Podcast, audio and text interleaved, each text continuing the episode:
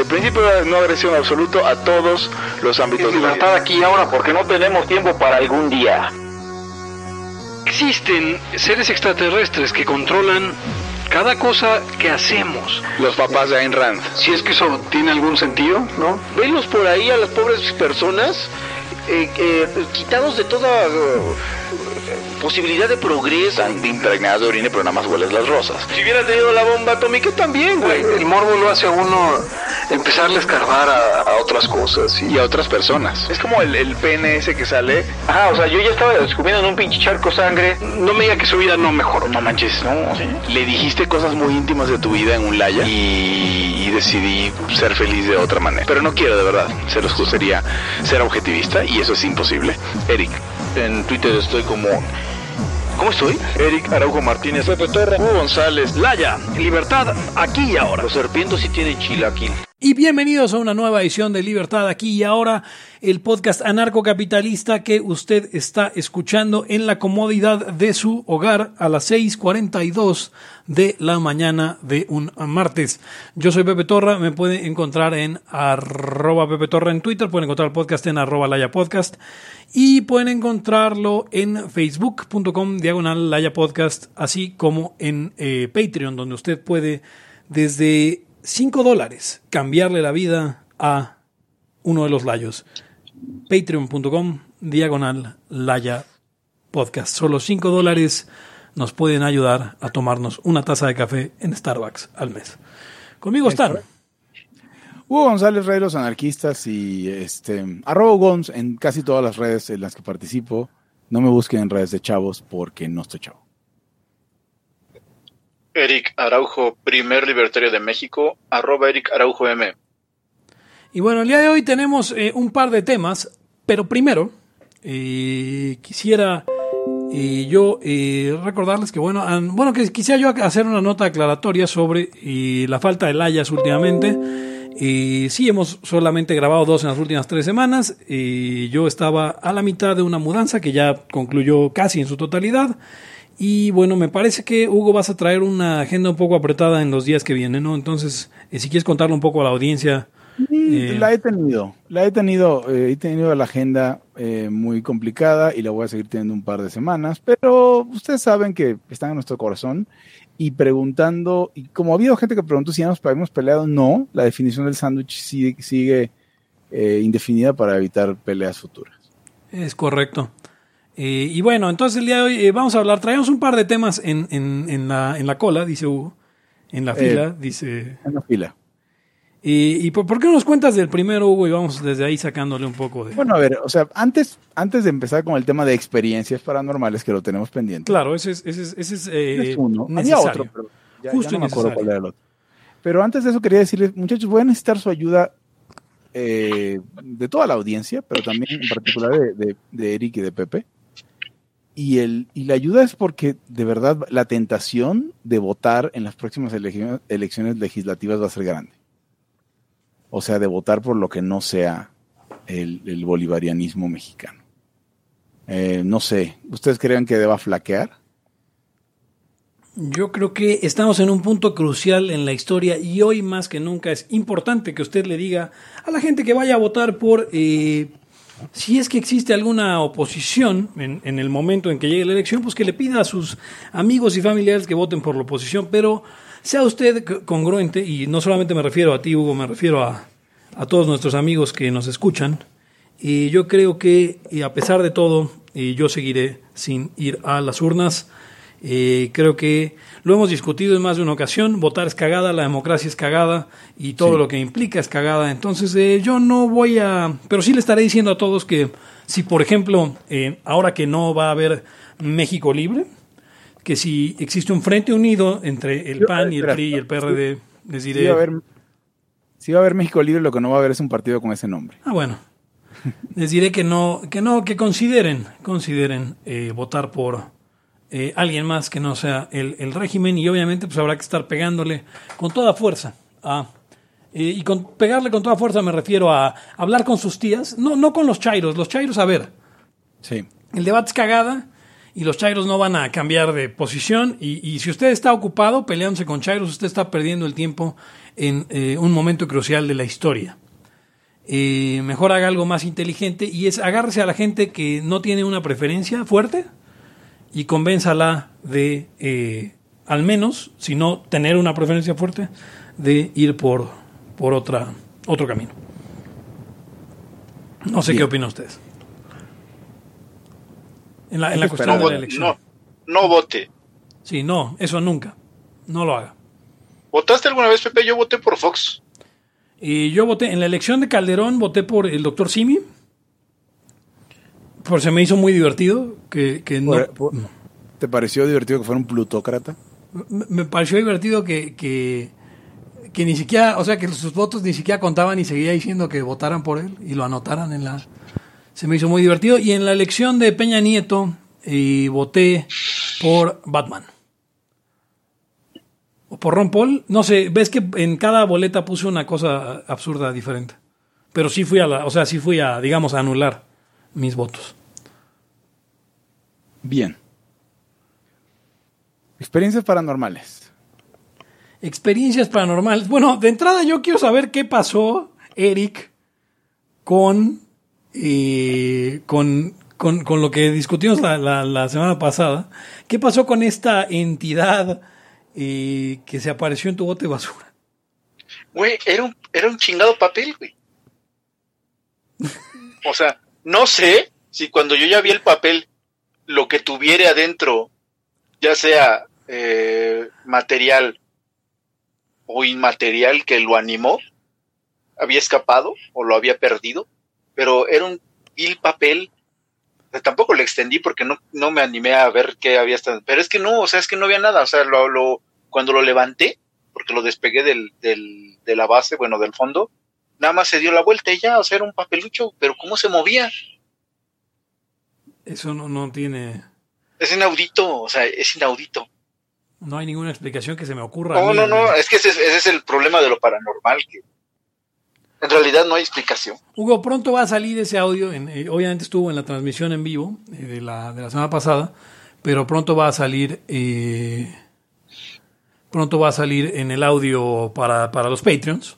Eh, quien estuvo aquí en vivo, obviamente, recuerden que no hay, no hay gatekeeping. Usted, si escucha en vivo, va a escuchar todo el material. Nos dice J. de Toro: eh, dice, es mejor y más útil votar por el más libertario de México. Así que ya sabe usted, eh, vote por eh, Alejandro Rodríguez Cuellar en esta elección que viene. Claro. Si no, ¿para qué hicimos el concurso? Exacto. O sea, ahora, viene un partido, ahora ya es que ahora es en serio, ya se está haciendo. A ver, a ver, pero fíjate, Pepe, fíjate cómo está esto. O sea, Hugo sí quiere votar, pero no quiere ser contra. No, no quiero votar. ¿De qué estás No, diciendo? no quieres irte a la, a la sierra con nosotros a, a hacer la contra, pero sí quieres ir a votar. No, estoy diciendo que voy a hasta sentirme muy tentado para ir a votar. Eso es que, pero eh, la tentación es querer, nada más controlarte. Ok, sí. Y no dice quieres ir a, la, a hacer la contra. Cuando vayan a la contra, lo- cuando vayan a la contra veré.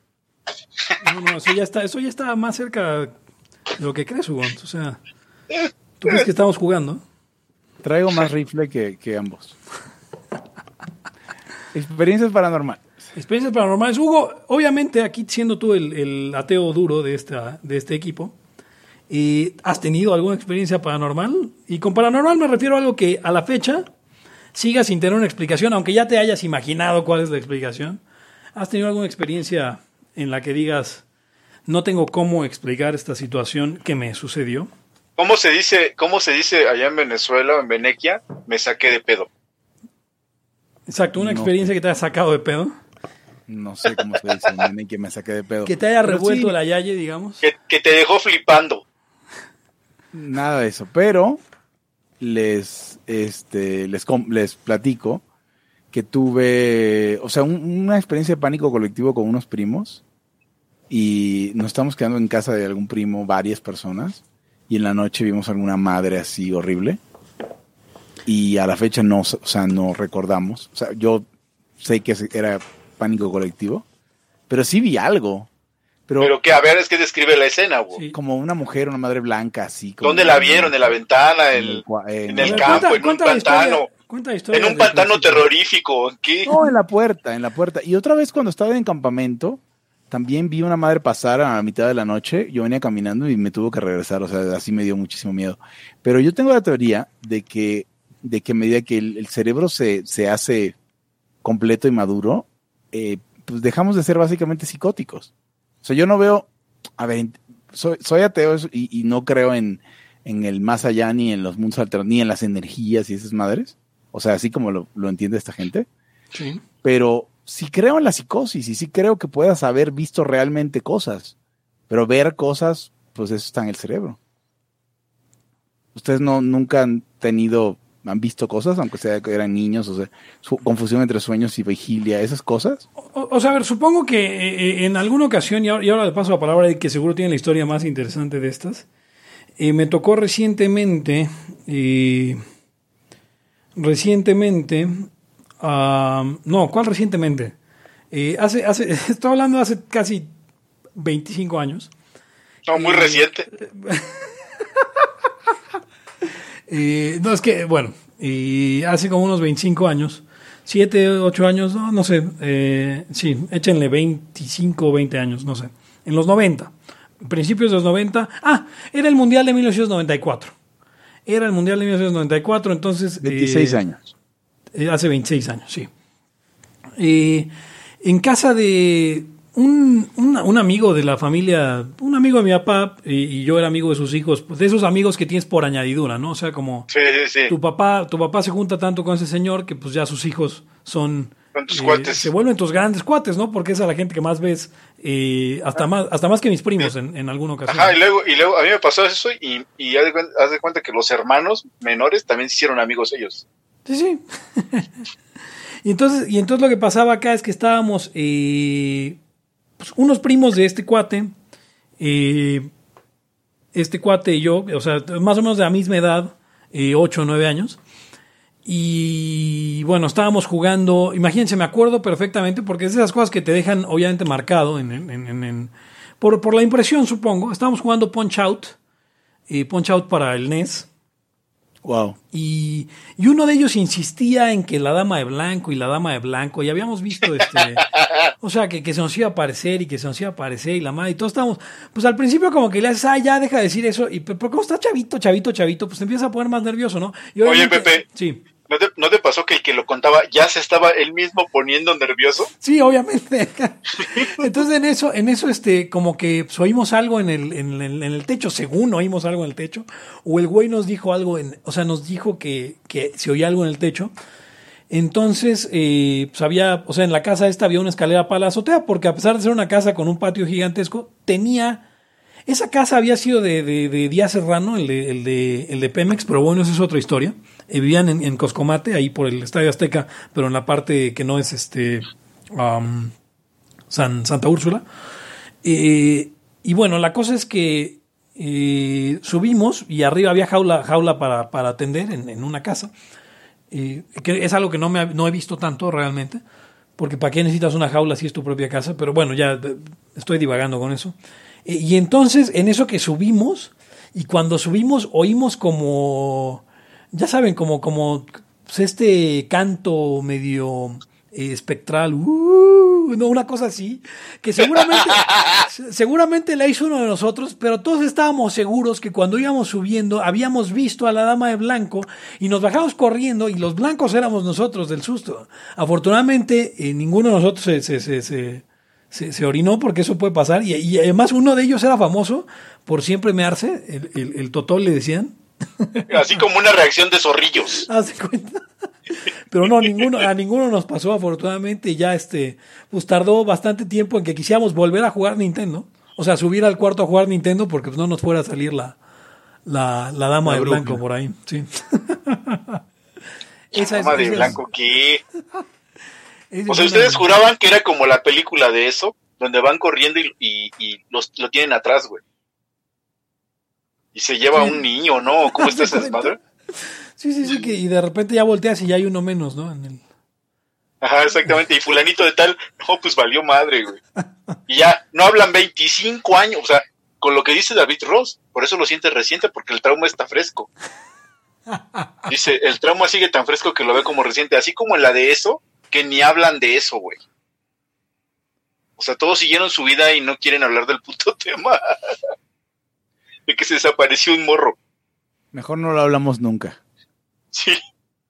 Dice aquí Alberto Roldán, "A- así me pasó una vez, chingábamos tanto un amigo con que se le iba a aparecer el monje y que lo vemos todos a la verga, puto pánico colectivo. No, es horrible, el pánico colectivo es horroroso, porque lo empiezas a ver, o sea, hay un libro, hay un libro que se llama The uh, Origin of Consciousness in the um, Birth of the Bicameral, Bi- Bicameral Mind, creo, que es un libro de Fringe Psychology y donde, ya lo he mencionado aquí, donde sostiene que antes todos los seres humanos éramos psicóticos y en algún punto hace como 3.000 años dejamos de serlo y todos teníamos alucinaciones auditivas y yo creo que claramente hay un aparato ahí para que nos den esas madres. Tengo, tengo otra, pero tengo otra, pero quiero oír la de Eric. A lo que dices de lo, de- imagínate, Hugo, así como tienes pánico colectivo, el pedo es que también tienes idolatrías colectivas y todo eso colectivo. Sí, sí, o sea que no, no juzgas por ti mismo, sino de repente se contagia todo el desmadre de ideas. Sí, que eso, eso se ve muy, mm, se ve en las redes, agarras bandos y es como si estuvieran echándose este cagada en las porras de los estadios. Pues mientras nadie salga, salga puteado está bien, y, ahí te descoses, ¿no? Mentadas de madre y todo lo que se te ocurra. A ver, una que yo tenga, ah, pues yo tengo un chinguisísimo, pero un chinguísimo. Ya les había contado que cuando yo era niño, eh, me habían elegido unos, este, unas personas de estas que mediums que conocían a mi abuela y pues me llevaron ahí como a un, era, ese era muy cagado porque era una especie como de una salita de cristal como con cojines y sillones hacia alrededor. Entonces se metía esta gente así medio chufladona y empezaba supuestamente a meditar y le daba luz a los seres. Ah, cabrón. Entonces, entonces yo no, yo recuerdo como que alguien hablando raro, pero fue en un- es que me llevaron muchas ocasiones, no sé muchas, cinco, ¿no? Pero en una recuerdo que incluso estaba ahí mi abuela y empezaron a, hablar, porque hay un maestro, ¿no? El que los dirige, ¿no? Pues somos de militar y la puta madre.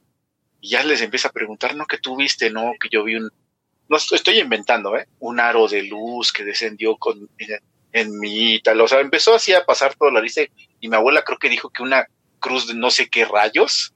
Y, o sea, todos inventando, no sé, dije, güey, están inventando.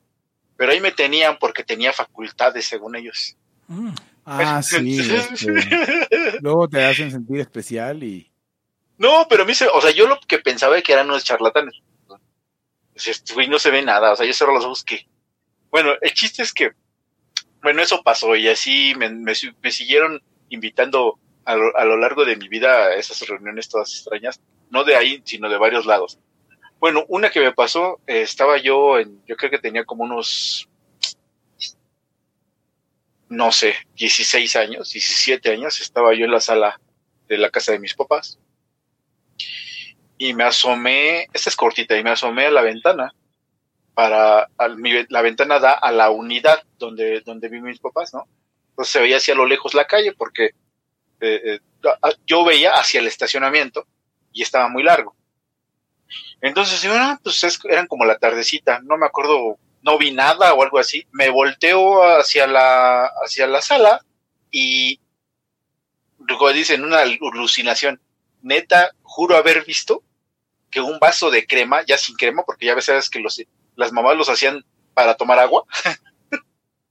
Sí, para todo, de hecho. Sí, sí, sí. Sí, es- se, se iba deslizando por la mesa hasta que llega al borde y cae. Y yo así de, güey, qué chingado. No me dio miedo, ¿eh? O sea, se me hizo como que, ¿qué pasó aquí? No, ¿cómo le va a dar Me miedo hace- eso al Eric? No mames. No, no me, no me dio miedo, o sea, se me hizo como, como extraño, o sea, dije, güey, qué cagado. Y ahí fui, agarré el chingado vaso y no, pues, no tiene nada. ¿Cómo se arrastró? Y este, esa es, esa es una, a ver, ahora le sigue le contando. O sea, quién sabe cómo se movió. Y no fui yo, porque la verdad no me concentré, si no tendría poderes telequinéticos, y la verdad no. No, si pasó algo de eso, no fui yo. No tengo explicación de qué es lo que vi. Pero no, no pasó nada, ni, ni sentí el, ni sentí frío, ni, ni oí nada de eso de este, murmullos eh, ultraterrenos. A ver. Aquí hay, déjenle unas. Déjenle, déjenle una. Dice Ross, cuando tenía 11 años, una vez claramente vi cómo salieron volando mis discos del Xbox como si alguien se los hubiera aventado de un manotazo. Yo estaba solo en mi casa. A la verga que salgo corriendo de la casa. ya cuando llegaron mis papás recogí mis discos tirados, pero no les dije nada. Sí, no, me- Madres. No, no, no, está. Es, es- hay, hay cosas que luego. Y que, igual si te pusieras a pensarle en el momento encontrarías la explicación. Pero pues ya saliste corriendo de la casa. Ya cuando llegaste, igual ya no está la rata que los empujó. La, más cabrona, y ya la había contado creo que en un laya, fue cuando tenía, bueno, cabrona no para mí porque yo ni me acuerdo, pero yo tenía como alrededor de ocho años y mi hermano seis, vivíamos en, vivíamos, nos dormíamos en, en el mismo cuarto, cada quien en su cama, entonces dice mi hermano que ese güey te levantaste, creo que eran las tres de la mañana, ya sabes, mítica ahora, Sí, claro. tres de la mañana, ¿no? Entonces, güey, te sientas, te sentaste en, en- en- primero me despertaste, teníamos un reloj de esos electrónicos que los, ro- los números eran rojos. Y, y ya pues, pues, me empezaste, me despertaste y te sentaste en la cama frente a mí. Y yo así de, güey, pues ya déjame dormir. ¿Qué quieres? O sea, la madre, güey, que empiezas a hablar en otro idioma, o sea, en lenguas, güey. Ah, se llama epilepsia, eh, o sea, no, ma- no epilepsia, sino más bien como una isquemia, un desmadre así. Bueno, Una vez- aguanta, ta- no, pero no acaba, eh, acabó ese, ese güey que me empezabas a decir de madres, me estabas contando algo, pero en otro puto lenguaje, y me señalabas al reloj, y putin madres, ¿no? O sea, qué chingados. Y no, pues que me, y te levantas y, y como que me querías agarrar así, de- o sea, como, pues tocarme, ¿eh? que del, del, en el cuerpo, en el hombro, pues ni madre, me salgo en chinga corriendo con mis papás. Y ya sabes, ¿no? Yo atrás, y, y ese güey corriendo, así, pues cuando eres niño se te hace una pinche distancia bien emputada.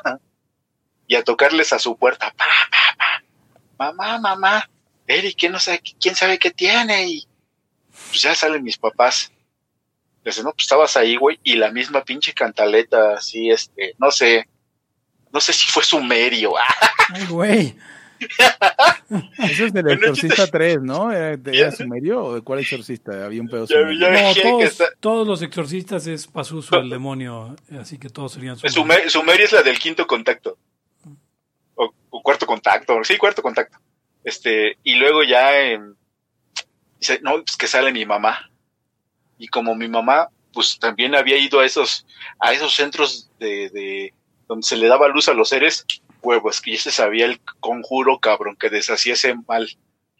Pues que saca, ya sabes, su bálsamo, el siete machos, que tiene un olor muy típico, ¿no? Pues que, que se echen las manos y que te empieza a untar, güey, a la cabeza. Pues te unta, te unta, y empezó a decir, ya déjalo, él es un niño, no tienes por qué estar en su cuerpo. Ay, güey. Güey, le hace, lo más cagado, apenas dijo eso, güey, no mames, te desvaneciste, cabrón, y te alcanzaron a agarrar, pues, para su cama otra, otra vez a este güey. Ya cuando me despierto, pues normal, ¿no? Acá, ahí alrededor. Mira qué chingados. Ya que me empiezan a soltar el rollo, ¿no? Pues pasó esto y el otro, y tú, y me hablaste en otro idioma, y Edgar llegó llorando al cuarto. Entonces yo saqué el conjuro. Toda esa historia. y luego, ¿qué crees, güey? Que al otro día te tiembla, puto. Fue en el del temblor del 85. Mira nada más. Allá hay una conexión entre, entre el Haya y el temblor. Eso hay que ponerlo Sí, en, sí, sí, la sí, wiki, sí. güey. Sí, sí, sí. o sea, eso fue, cuando me desperté fue un día antes de que pasó. O sea, eso pasó sí un día porque ya era madrugada. Y al otro día, madres, güey. Pero claro, hablando, ¿a qué chingados vas a, a darle, este, a mandar un mensaje tú siendo una entidad ultraterrena, hablando en un puto idioma incomprensible? O sea, güey. Sí, está muy cabrón. Sí, Tenemos sí, una- sí, no, pero, mi- pero mi carnal se quedó bien sacado de onda un rato, ¿eh? Tenemos una, tenemos una de que no es personal, eh, pero Alberto Roldán nos la manda. Dice que fue, fue testigo indirecto de esta. Dice así: Pasé a casa de un amigo que acababa de conocer recientemente. El plan era ir a un tianguis de por aquí, no sé dónde es aquí, supongo que algún lugar en la Ciudad de México. Así que lo estaba esperando afuera de su casa, pasaron 15 minutos y no salió. Así que volví a tocar y ya salió todo pálido y caminando lento le pregunté qué había pasado y me dijo, acabo de ver a mi abuelo tocando el piano. Y yo de mame le dije, ¿y qué no tiene manos o qué pedo? A lo que él respondió, güey, mi abuelo se murió hace dos años. Madre. Huevos. Huevos. Eso de los Fuera de su casa. pues, a ver, déjame verlo la otra vez. Pasaron 15 minutos y no salió, así que volví a tocar y ya salió todo pálido y caminando lento. Me dijo, acabo de ver a mi abuelo tocando el piano. No, pues sí te sacas de pago. Sí, sí, sí, imagínate. Tu abuelito tocando el piano cuando murió hace dos años. Eh, fue complicado con el rigor mortis, ¿no? Tocar el piano. Eh, el, rigor, el rigor, rigor mortis dura poco tiempo y Ah. después te vuelves a poner blando. ah, entonces ya O sea, de hecho, de hecho por eso tienes que hacer algo, o sea, si tienes que si tienes que preparar el cuerpo así, va a haber creo que 24 horas de rigor mortis y luego ya otra vez. Ah. Entonces tienes que cerrar los ojos rápido porque si no se queda así. Hasta. Mira, no, eso no, eso no Entonces, sabía. Tengo- Mi hermano, mi, mi hermano se quedó tan, tan clavado en esos desmadres que veía que, entre comillas, me pasaban, que el güey no le latía estar solo en la casa, güey. Ya grande, ¿eh? O sea, ya, pues, ya veintitantos o diez y tantos. Y me dice, güey, una vez llegué al cantón, teníamos una grabadora, pues esas de pilas, ¿no? Con dos bocinas así cuadrada, larga, larguita. Manches, de repente que se prende esa chingadera. güey. Entonces yo dije, ale madre, este güey, este güey está aquí porque, o sea, no sabía que, él pensaba que yo no estaba en casa y entró. Se prendió, allá llegó este güey. Salgo, dice, salgo, me meto al cuarto, güey, no hay nadie, entonces ¿quién prendió la chingada grabadora? Y así, ya me empecé a sacar de pedo. en eso estoy y de repente se sube el pinche volumen a todo moco. Güey, Dice, no, güey. No, ya estaba fuera del cantón, güey. sí, pues sí. Espero que llegara mi mamá, se quedó así en el pasillo. A mí me pasó una, me pasó una bien cabrona que luego ya la, logré repetir después de muchos intentos, pero me sacó a pedo un chingo. Esta no es una experiencia paranormal, pero la primera, la primera impresión, pues obviamente sí fue eh, de esto es paranormal. Y con uno de los discos de, imagínense qué año sería, yo creo 1999, eh, tenía un disco, un CD, un CD de Limp Bizkit. Entonces, eh, estaba yo poniendo un estéreo, eh, lo puse en el estéreo, era un- uno de estos eh, que tenían eh, de toca, toca CDs de tres, ¿se acuerdan que tenían como el carrusel de tres discos? Y había además, ¿no? Obviamente. Bueno, Sí. la cosa es que lo dejé correr después de que se había acabado y de repente cuando volteó a ver el tocadiscos, el cronómetro iba corriendo para atrás. Entonces ya de entrada me, me, saqué un chingo de pedo, pues porque normalmente, o sea, pues te iba contando el tiempo que dura el disco, pero pues, ¿por qué iría para atrás? No tiene sentido, ¿no? Y no se había apagado, aunque ya había acabado la música. Y de repente algo se oye de la bocina, o sea, una, una voz, lo que sea. Puta, igual, igual me salí corriendo de la casa y la madre, y ya este, no, o sea, me salí, me quedé abajo. Y ya cuando regresé, este, pues qué habrá sido, ¿no? Y obviamente no quería hacerlo estando yo solo en la casa. Pero luego resulta que el disco trae un track oculto. Y que así, así es como accesas Sí. a él. Pero pues, sin saber, no, sí me sacó un pedísimo ahí, güey. Eso en la, en la era del CD pasaba mucho. También tenía mm, el, al final de una canción que se llama Mother Love, no me acuerdo si era Mother Love de Queen, había como espacio, silencio y luego sonaba como un niño llorando. Mierda, güey. Si no sabías que era eso, de repente sonaba un niño llorando y si te sacabas muy, mucho de pedo. Que no sé cómo se dice en venezolano.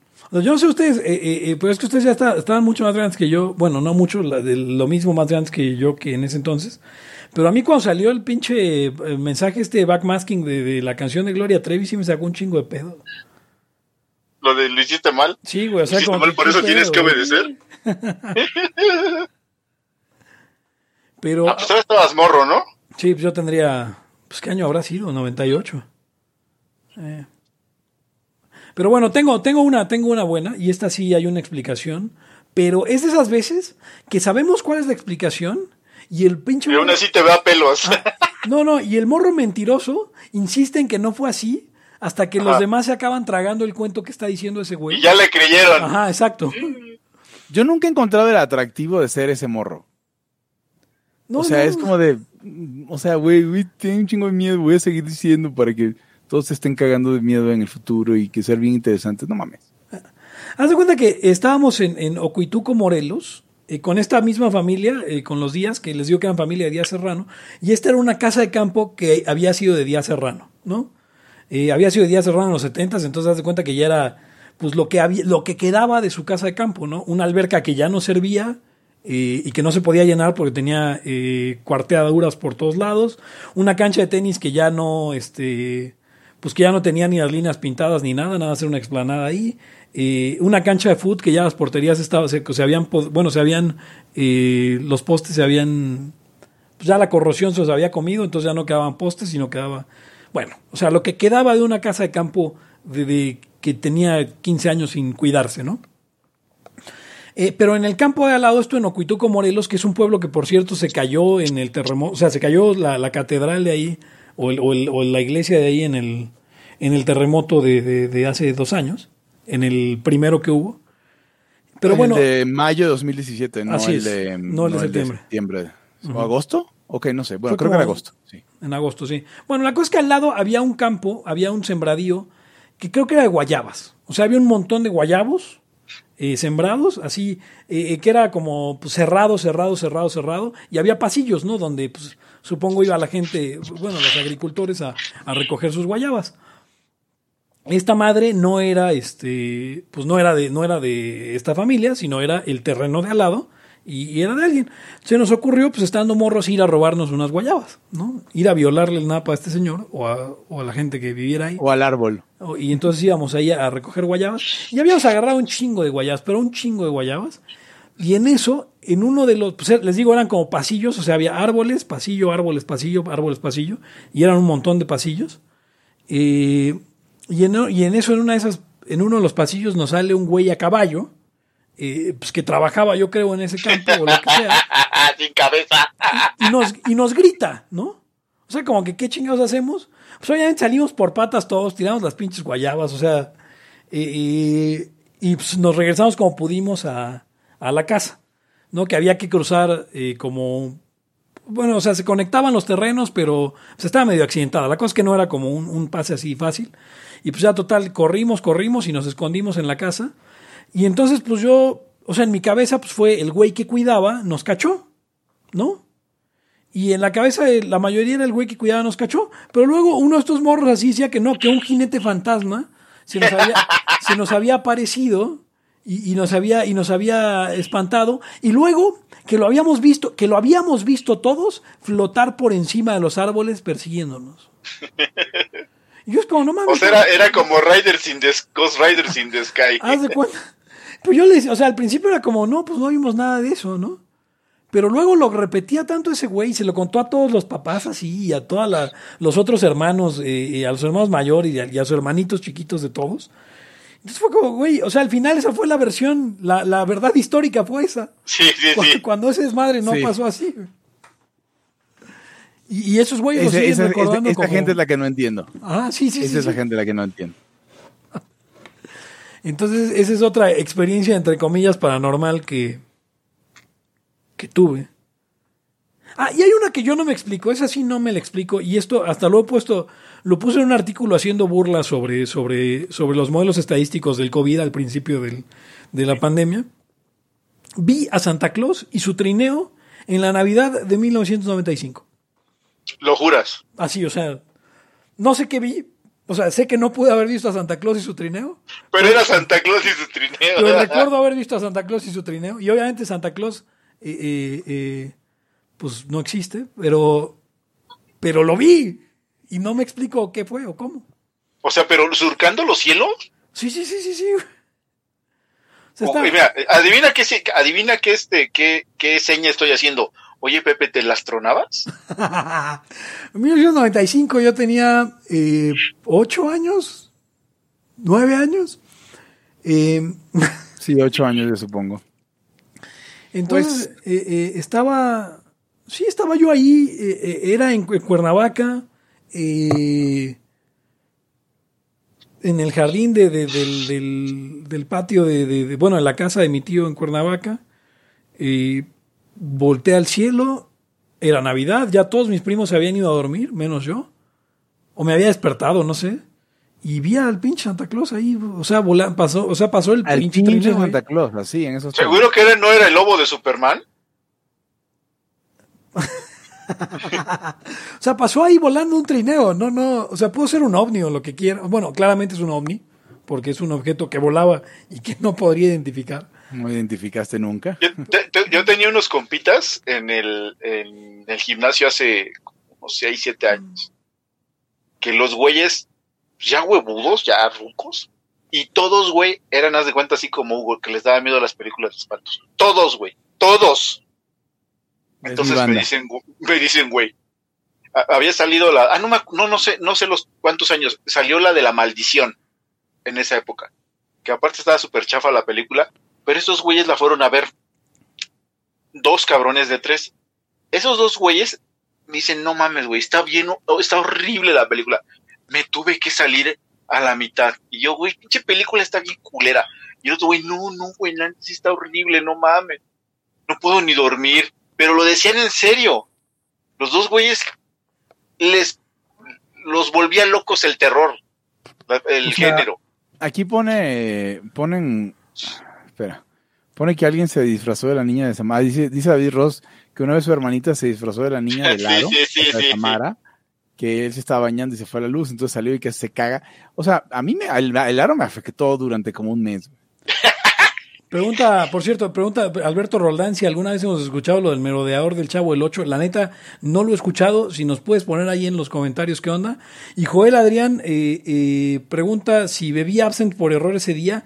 Pues no sé, man, estaba con, o sea, con el primo del que hablo, la casa del tío es la casa de, de, de mi tío, el papá de, de, de Alan Torra. Entonces, eh, tú sabrás igual y si había absinte por ahí. Espérate, luego, ah, luego, pero- luego ya este, estos, estos chavos, bueno, estos señores, porque ya tienen como 40, le- les digo, eh, o sea, empezamos a cagarnos de la risa otro güey y yo. Porque decíamos, no mames, güey, pinche película está bien de, bien de hueva. Y le preguntamos a uno que se llama Isra, que era el encargado de él. Bueno, él nos contó, no, güey, es que eso sí es cierto, cabrón. Yo una vez vi una bruja, así como tú viste al, al a Santa Claus, ese güey vio una bruja. ¿Dónde la viste? Le dice un güey que se llama Pablo. No mames, ¿pues dónde la viste, güey? En, en mi ventana, güey. En la madrugada y yo. ¿Pero una bruja, cabrón? Sí, una bruja. O sea, pero neta, así bruja. Y el otro güey le dice, así, güey. Este, gorro de bruja, verruga en la cara, escoba. Sí, güey. no mames. Sí, o sea, pero, pero el güey, o sea, lo decía hasta como que se, como dices, se ponía hasta nervioso de esa experiencia tan aterradora que tuvo y no podía ver películas, o sea, pero, pero las quería ver. Por ejemplo, Hugo, ¿por qué viste esa película que te afectó? Bueno, esa la vi antes de que no, ve, no veía, peli- o sea, antes de que entendiera que no, no veía nunca películas de miedo. Ahora no veo ninguna. Las películas de zombies no, no, no aplican, ¿eh? No, porque esas son de este por. Yo me, yo recuerdo haber visto una película de unos enanitos que eran como muñecos que reviven en la noche y te filet, este, te alfile, te alfileraban, güey, o sea, eh, espera. Ah, No mames. tenían un pinche, tenían, la gente que la, que la cuerda que tenían los cabrones, porque era como una cuerda, esa madre era, era como un pinche, este, un alfiler gigante y con esa mataban al, al, a los, pues a la gente, güey. La vi como a los ocho años, me cagó como diez años de mi vida. Sí, eh, yo vi la de los, la de Regreso de los Muertos Vivientes, donde termina en un pedo nuclear. Y entre los, entre los zombies y el pedo nuclear, güey, también, como 10 años en mi vida. Ah, porque Yo- supone que. yo también, que- yo- Pepe, ¿tuviste, no sé, igual es un asunto generacional, ¿tuviste la película de los enanitos que se fileteaban al Eric? No, fileteaban a la gente que le regalaban la muñeca, güey. ¿No será Leprecon el, el, el- esas películas? No, es más nueva esa. Oye, pero yo, me- por Bueno. ejemplo, eh, yo, yo creo que pa- mi experiencia con las películas de terror es muy chistosa. Cuando era niño, niño, niño, no me daban miedo, me daban igual. O sea, me acuerdo de. Tengo cuates que quedaron traumados con It. Eh, Una generación quedó mal con esa. Pero yo cuando la vi se me hizo la cosa más aburrida y, y- chafa del mundo. Eh, y, o sea, me acuerdo que la vimos completa. o sea, pero imagínate la, la, imprudencia un poco de los padres a veces. Nos la rentaron. O sea, así en 1993, 1992, una cosa así. Nos la rentaron que para que la viéramos, todos los niños del, del edificio donde vivía. Eh, eh, y bueno, muchos quedaron traumados. Yo, yo, a mí se me hizo bien X. Igual todas las de Viernes 13 se me hacían así súper, súper, súper X. Eh, Y ya después le empezaste a agarrar el miedito. como que ya, sí, yo creo que po- por ahí de los 14 años, que como que ya te clavas en, y sí, sí, cierto. Eh, ¿Qué tal, qué tal que es cierto? además de Yo ya, les había, yo ya les había contado en otro laya de, de mi cuate que, este, Osvaldo, que él me contó que él quedó mal con la del exorcista. Porque dice, güey, iba en la primaria, no sé si en primero o en segundo, hicieron su clubcito ese de cine, que te cobraban 20 pesos, tú ponle por entrar, para hacer negocito de los profes. A mí me tocó también ver, creo, Superman, creo, la 4 y Concord, que tuve que pagar, ¿no? Y ese güey también, ya sé, no mames, güey, éramos morros, nos pusieron el exorcista poca madre. que estuvo un chingo de tiempo sin querer ir al baño en la noche. Ahora, porque no, no sé, no sé la, la experiencia de ustedes, pero, pero con el exorcista en particular, y pues cuando estás en una familia religiosa, pues igual y te dicen que no, no, pues las brujas no existen, los fantasmas no existen, los ah, pero el diablo. Pero sí eso tiene un trasfondo religioso, Ah, güey. Exacto, el diablo sí existe, entonces ahí hay que, hay que, hay, hay cuidado, porque así puedes quedar eh, eh, poseído. Como, como el Eric antes del terremoto 85, ¿no? Dice, dice Y antes de la Eh, da-.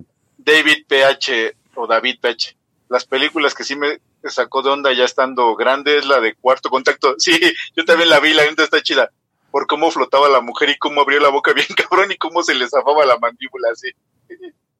Ahora bien dice, David. Alberto, Alberto Roland dice que la película que más lo ha sacado de pedo es la de los enanitos que se fileteaban a Eric. Sí, David está Ross. cabrón. A mí los zombies sí me dan un chingo de miedo, hasta sueño con esas madres. A mí no. A mí, o sea, a mí me daban mucho miedo y con y, y me han fascinado los zombies. Yo creo que hay una de mis sueños de zombies saqué alguna alguna significación por ahí. O sea, cuando sueñas con zombies, con quiere decir algo en particular en tu relación con las demás personas. Pero, pero sí, o sea, de que me dieron mucho miedo cuando era niño, ya he visto muchas más películas de zombies y series y otras cosas. Entonces ya voy hacia adelante, ya lo he logrado como desmitificar. Hay una, hay una teoría, bueno, no es una teoría, es como un, ana- un estudio sociológico del cine, en el que dicen que cuando hay demócratas en el poder, las películas de terror dominantes son sobre vampiros. Y cuando hay republicanos en el poder, las películas de terror dominantes son de zombies. Porque son lo que Hollywood, eh, o más bien con lo que la oposición ve del régimen. Los, los conservadores ven se en- proyectan. en los, en los liberals ven a, a esta, a- al vampiro, ¿no? Eh, más sexualizado, andrógino, eh, eh, Chupa sangre. Exacto, parasitario, etcétera. Y, y, las, y los liberals ven en, en, en los conservadores a estas hordas de consumistas sin cerebro, eh, etcétera, etcétera. Ay. Entonces unos ven zombies, otros ven mayoría y no vampiros. te puedes. Por más que seas chingón, no te puedes zafar porque son mayoría, además, ¿no? Entonces, bueno, por ahí, por ahí he leído en, en un par de lados esa, esa, esa idea. Bueno, no sería cierto en el caso de Obama, supongo, ¿no? Porque todo este revival, o sea, World War Z, eh, Walking Dead. eh, No, pero, fue en- pero empieza con, ¿no empieza con Bush? Mm, tal vez, no, no, no, no, no, no, definitivamente no. A ver, o sea, por ejemplo, Walking Dead, eh, bueno, ah, bueno, quién sabe. No, Obama Dead, por ejemplo, entonces- el cómic probablemente sí empiece con Bush. Pod- Podríamos concluir, Hugo, que Obama era tan malo que hubo películas de zombies y películas de vampiros juntas. O sea, porque también es, es Sí. la época de, de True Blood, De- de, Crepúsculo, Ajá. de la otra serie de vampiros que no me acuerdo. Sí, em, Eh, eh, ¿y de Shadowhunters? Habían varias. Sí. Este, correcto, sí. Obama era, o, o bueno, podemos decir que Obama era conservador por dentro y liberal por fuera. Well, liberal por fuera. Pregunta a David Ross, que, que- ah, era como una galleta eh, Oreo, di- digámoslo así. Oye, Hugo, te recomendamos esa película. Eh, Vampire Diaries. Rol- es la- Roldan, Roldán, Roldán y David la de cuarto contacto, esa vela, güey, está bien chida. Está en, está en Netflix, ¿sabes, Eric? No, creo que no está en Netflix, pero sí está buena. O sea, sí, sí, sí te saca de pedo un ratito. y ahí sí se habla sumerio, güey. Nada más te doy ese tip. Órale. Si alguien quiere un gatito, este, están regalando unos gatitos. Servicio eh, Comunitario. Un anuncio, ay, Comunitario. güey. Public Sound. Un ¿qué? anuncio de servicio público. Sí, gracias. Eso. Oye, Pepe, son las 19.26. Sí, yo me, me tengo que ir en, en 10 minutos, todavía tengo 10 minutos, así que, eh, porque ya Ok. 51, 51 minutos grabando, entonces vamos a, a tomarnos un poco más y, y no sé si esta, esta semana haya, haya cosas que no son cagada, em, porque no, no, sé, no sé si anden algo, traigan algo que recomendar. Yo quiero recomendarles, eh, yo sí tengo algo que recomendarles. Venga, bienvenidos a la sección cosas que no son cagada. Hugo, ¿qué no es cagada? La, la dieta keto y todo el tema bajo en carbohidratos, la verdad es que no es nada cagada. Y los libertarios lo traen, y en particular este Carpio, Juan Fernando Carpio. Tiene incluso un grupo de, de, de- de Telegram, no sé si sea de él, pero él está ahí, me enteré por él, de gente que habla de esos temas, ¿no? El ayuno, el ayuno intermitente, la baja en carbohidratos y la chinga. Está padre. Y muchos libertarios están saliendo de la obesidad gracias a eso. Erika, ¿alguna cosa que quieras recomendarle a la audiencia? Mm, yo les recomiendo que no entren a ese grupo de que dice Eso es una buena recomendación. Pero yo quería, fíjense, yo quería recomendar una película también. Que obviamente la recomendación con la que queremos todos que se vayan es con ver. eh, ¿cuál, cuál dije? La del cuarto contacto. Cuarto contacto, oiganla. Y que por cierto, si yo tuviera que decir mi, mi top de películas de terror que no tiene nada que ver, y sí las recomiendo a las tres, creo que, eh, eh, y no deberían perderse, El Exorcista 3 es la mejor del Exorcista. Yo no la he visto. El Exorcista 3 es la mejor. Eh, y creo yo también que eh, vale, vale la pena, eh, aunque, aunque ya está un poco el conjuro, está un poco quemada, pero es una de las mejores películas actuales porque no tiene jump scares. No es una película de sustos, de espantos, es una película de terror psicológico, bien hecho, que es lo mismo que tenía el Exorcista originalmente. Pero eso no era lo que quería recomendar. Lo que quería recomendar era la película, eh, no sé cómo se llama en español realmente, porque recuerdo haberla visto en el 7 como experto en diversión y en el 5 como día de pinta. Pero eh, Bueller Day Off. en inglés se llama Ferris Bueller Day Off. Y quiero recomendarla para quien no la ha visto, eh, véala una vez. Y para quien ya la ha visto, véala de nuevo, pero considerando lo siguiente. Cameron es el protagonista y Ferris es imaginario. Que, que, por cierto, Ferris tiene un discurso muy bonito en el que dice que él no cree en el socialismo ni en el comunismo ni en el fascismo, que él más bien cree en los individuos que, que logran lo que se proponen. Lo dice en la regadera. Pero independientemente de eso, capitalismo. véanlo ustedes desde el punto de vista en el que Cameron es el protagonista y Ferris no existe. Eh, y y, y es, es, un trip, es un trip verla así. O sea, obviamente ya la había visto yo varias veces antes de, antes de, de, de verla ahora. ¿Cuál y cómo de... se llama en inglés? Ferris Bueller's Day Off, con Matthew Broderick. Y les digo, experto en diversión o eh, día de pinta.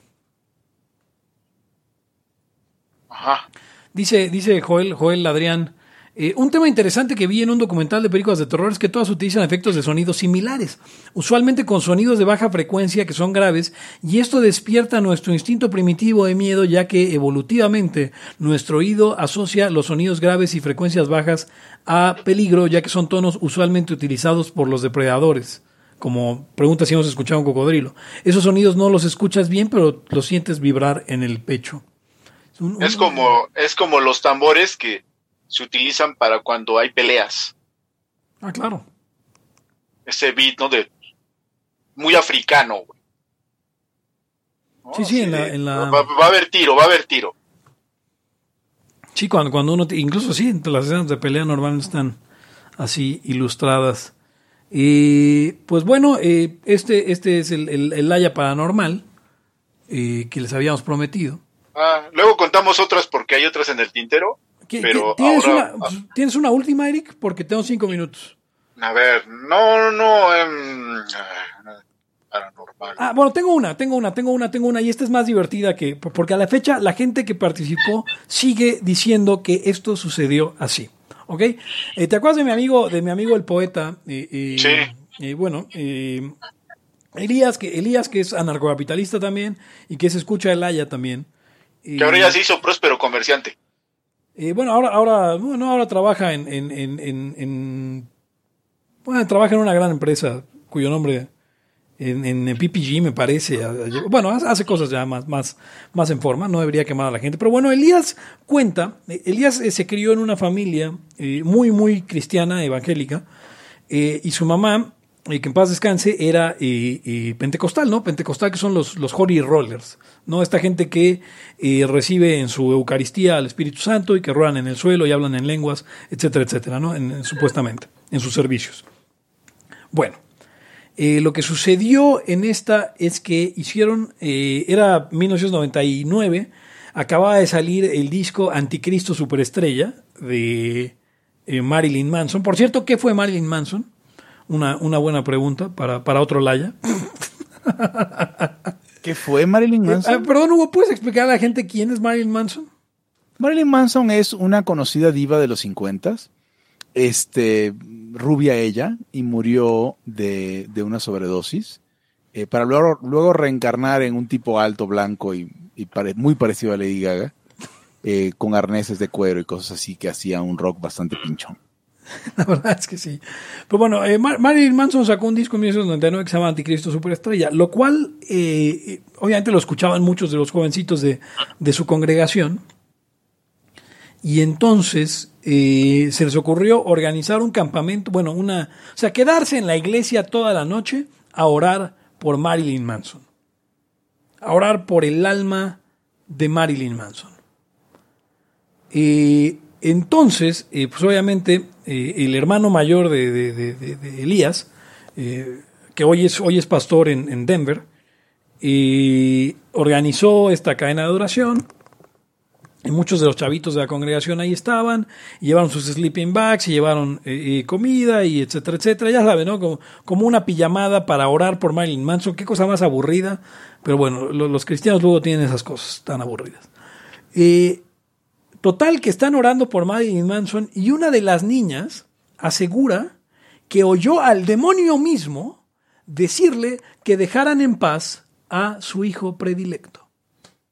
Ay, güey. Entonces la niña entró en pánico, empezó a gritar, empezó a decirles a todos lo que había pasado y después siguieron orando. Obviamente el, el pastor pues dijo, pues hay que orar con más fuerza porque quiere decir que sí lo estamos haciendo. Y entonces el diablo le fue hablando a todos y cada uno para decirles que se Le bajaran de huevos. porque su hijo predilecto no podían meterse con él. Y obviamente su hijo predilecto era Marilyn Manson. Ajá, yo te. Antes, antes. Una de. una de terror, no paranormal, pero que fue un pánico colectivo. Ya la había, creo, contado en Laia. Eso ocurrió hace 17 años, más o menos.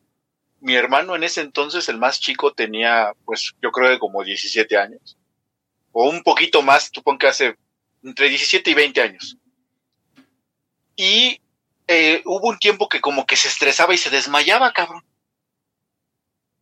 O sea, se espantaba y se desmayaba el güey. O se estresaba, se tensaba, se sentía presionado y se desmayaba. Y se juntaban en una bandita pues, de morros acá de la cuadra, donde uno de ellos tenía ataques epilépticos. Entonces, ¿cómo estuvo este desmadre? Pues van así, no sé, al, digamos, al lugar de donde se junta la gente, ¿no? Al centro de Azcapotzalco. Y pues ahí van en el microbús. En un, en ese, están sentados todos creo hasta atrás, y mi hermano y el, el chavito este que, que le daban ataques epilépticos, que por desgracia ya falleció hace poco, y mi hermano están juntos sentados. Y, y me- el que me cuenta me dice, güey, que se empieza a atacar, que no me acuerdo cómo se llamaba el chavo. Pues, ¿qué pedo, no? O sea, porque luego, luego uno cree que va a reaccionar muy bien ante un ataque de esos, pero la gente luego reacciona muy mal. O sea, no sabes qué hacer, como que no sabes qué está pasando. Dice, pero eso no fue el pedo. El pedo es que tu hermano lo ve y pues se espanta, güey. A la hora de espantarse, Se desmaya, cabrón. No más. Entonces, pues obviamente la gente que ve el pedo, madres, esta madre es mierda es contagiosa, güey. y Así todos, pensamos, somos unos putos animalitos y no precisamente de Dios. güey, pero es que era muy lógico. Güey, se atacó uno, se desmayó el otro, en putiza para abajo del micro, güey. pero una experiencia que tiene que ver como con zombies, de miedo y- o terror colectivo, que en realidad era por unos eventos desafortunados. Sí, no, ese es Pues, el- o sea, es que imagínate, tú ves eso y dices, güey, le dio a uno, luego al otro, pinche Resident Evil está llegando Sí, con no. todo, güey. ya sigo yo, ya sigo yo. No, y este, oye, Hugo, hab- hablando de tu dieta keto, ¿ya en cuántos kilos andas? No, pues no he bajado en como en un mes porque me ha valido madres. Pero pues 81 de 90 y dele. No, pues te llevo como 10, güey. ¿Sí? ¿Tú, Pepe? Sí, yo Eh, empiezo como noven- 91. No, ahorita estoy en, en un bajo histórico. eh, eh, Sí, o sea, ya te vi bien flaco, güey. estoy, Pecho en de indio le dijiste. 90 Ah, sí, porque estoy en 94 y medio. eh, pues yo creo por primera vez en, en 15 años. Eh, y la, la intención es llegar a 89 y luego poder hacer ejercicio, pues si no voy a quedar como vaca flaca, cabrón. como, como animal marino, cuando lo sacan así. ¿Se hace cuenta? Pues, Como que no, puedes- como sin cientificación ni definición de nada de. ¿Sabes qué? No, o sea, la bronca es, sí, la bronca es el ejercicio. ¿Sabes qué, qué porcentaje de grasa corporal estás manejando? No. Sería interesante que vieras eso. No, pues ya vas, ya estábamos, ya estamos casi del peso, Pepe. Sí está cabrón. Pero pues eh, tú, traes, tú manejas el, el mamado. Él maneja Ah, el mamado, sí. Luego hasta, hasta te andan, hasta te andan preguntando que qué te estás tomando. Ah, sí, sí, sí, porque eso me preguntaron, este, queridos Laya Escuchas. Ah, y acuérdense que, este, Laya Escuchas, aunque luego no estemos, no, es- no hayamos grabado tanto, no grabemos, como dice ese himno solemne, estoy contigo hoy en mi corazón. No, Hugo estará, estará con ustedes hasta el fin del mundo. Exacto. O sea, vámonos ahora sí. Este, bueno, pues con esto llegamos al final de este. Dice Alberto Rodán que qué te tomas, Eric. Eh, esto llegamos al final de Libertad aquí y ahora, el podcast anarcocapitalista, que a veces no trata sobre anarcocapitalismo más que los 10 minutos del principio. Yo soy Pepe Torra, me pueden encontrar en arroba Pepe Torra en Twitter y pueden encontrar el podcast como arroba Laya Podcast en Twitter, en Facebook como facebook.com diagonal Laya Podcast y usted puede colaborar con que este esfuerzo siga mejorando y siga eh, teniendo mayor, mayor contenido en patreon.com diagonal Laya Podcast. Conmigo estuvieron... Hugo González, redes anarquistas, arroba Hugons en todas las redes que son para adultos. Eric Araujo Martínez, primer libertario de México y en unos cuantos meses el más gordo de los layos. Ah, cabrón. Arroba Eric, arroba Eric Araujo M. Oye, eh, Hugo, en Pornhub, en, en, en Exacto, exacto. Ya. En Pornhub, en Chaturbate, en esas redes para adultos. las redes para adultos. en Bueno, Field, en sí, exacto. vale, pues, pues con esto nos despedimos eh, y nos vamos, no sin antes preguntarles, ¿qué te andas tomando, Eric? Hasta la próxima. El principio de no agresión absoluto a todos los ámbitos de la vida. aquí ahora porque no tenemos tiempo para algún día. Existen seres extraterrestres que controlan cada cosa que hacemos. Los papás de Ayn Rand. Si es que eso tiene algún sentido, ¿no? Venlos por ahí a las pobres personas eh, eh, quitados de toda eh, posibilidad de progreso. Están impregnadas de orina, pero nada más hueles las rosas. Si hubiera tenido la bomba atómica también, güey. El morbo lo hace a uno empezarle a escarbar a, a otras cosas. Y a otras personas. Es como el, el PNS que sale. Ajá, o sea, yo ya estaba descubriendo en un pinche charco sangre. No me diga que su vida no mejoró. No manches, no. Le dijiste cosas muy íntimas de tu vida en un laya y, y decidí ser feliz de otra manera. Pero no quiero, de verdad. Se los sería ser objetivista y eso es imposible. Eric, en Twitter estoy como. ¿Cómo estoy? Eric Araujo Martínez, Pepe Torra, Hugo González, Laya, libertad aquí y ahora. Los serpientes sí tienen chilaquil.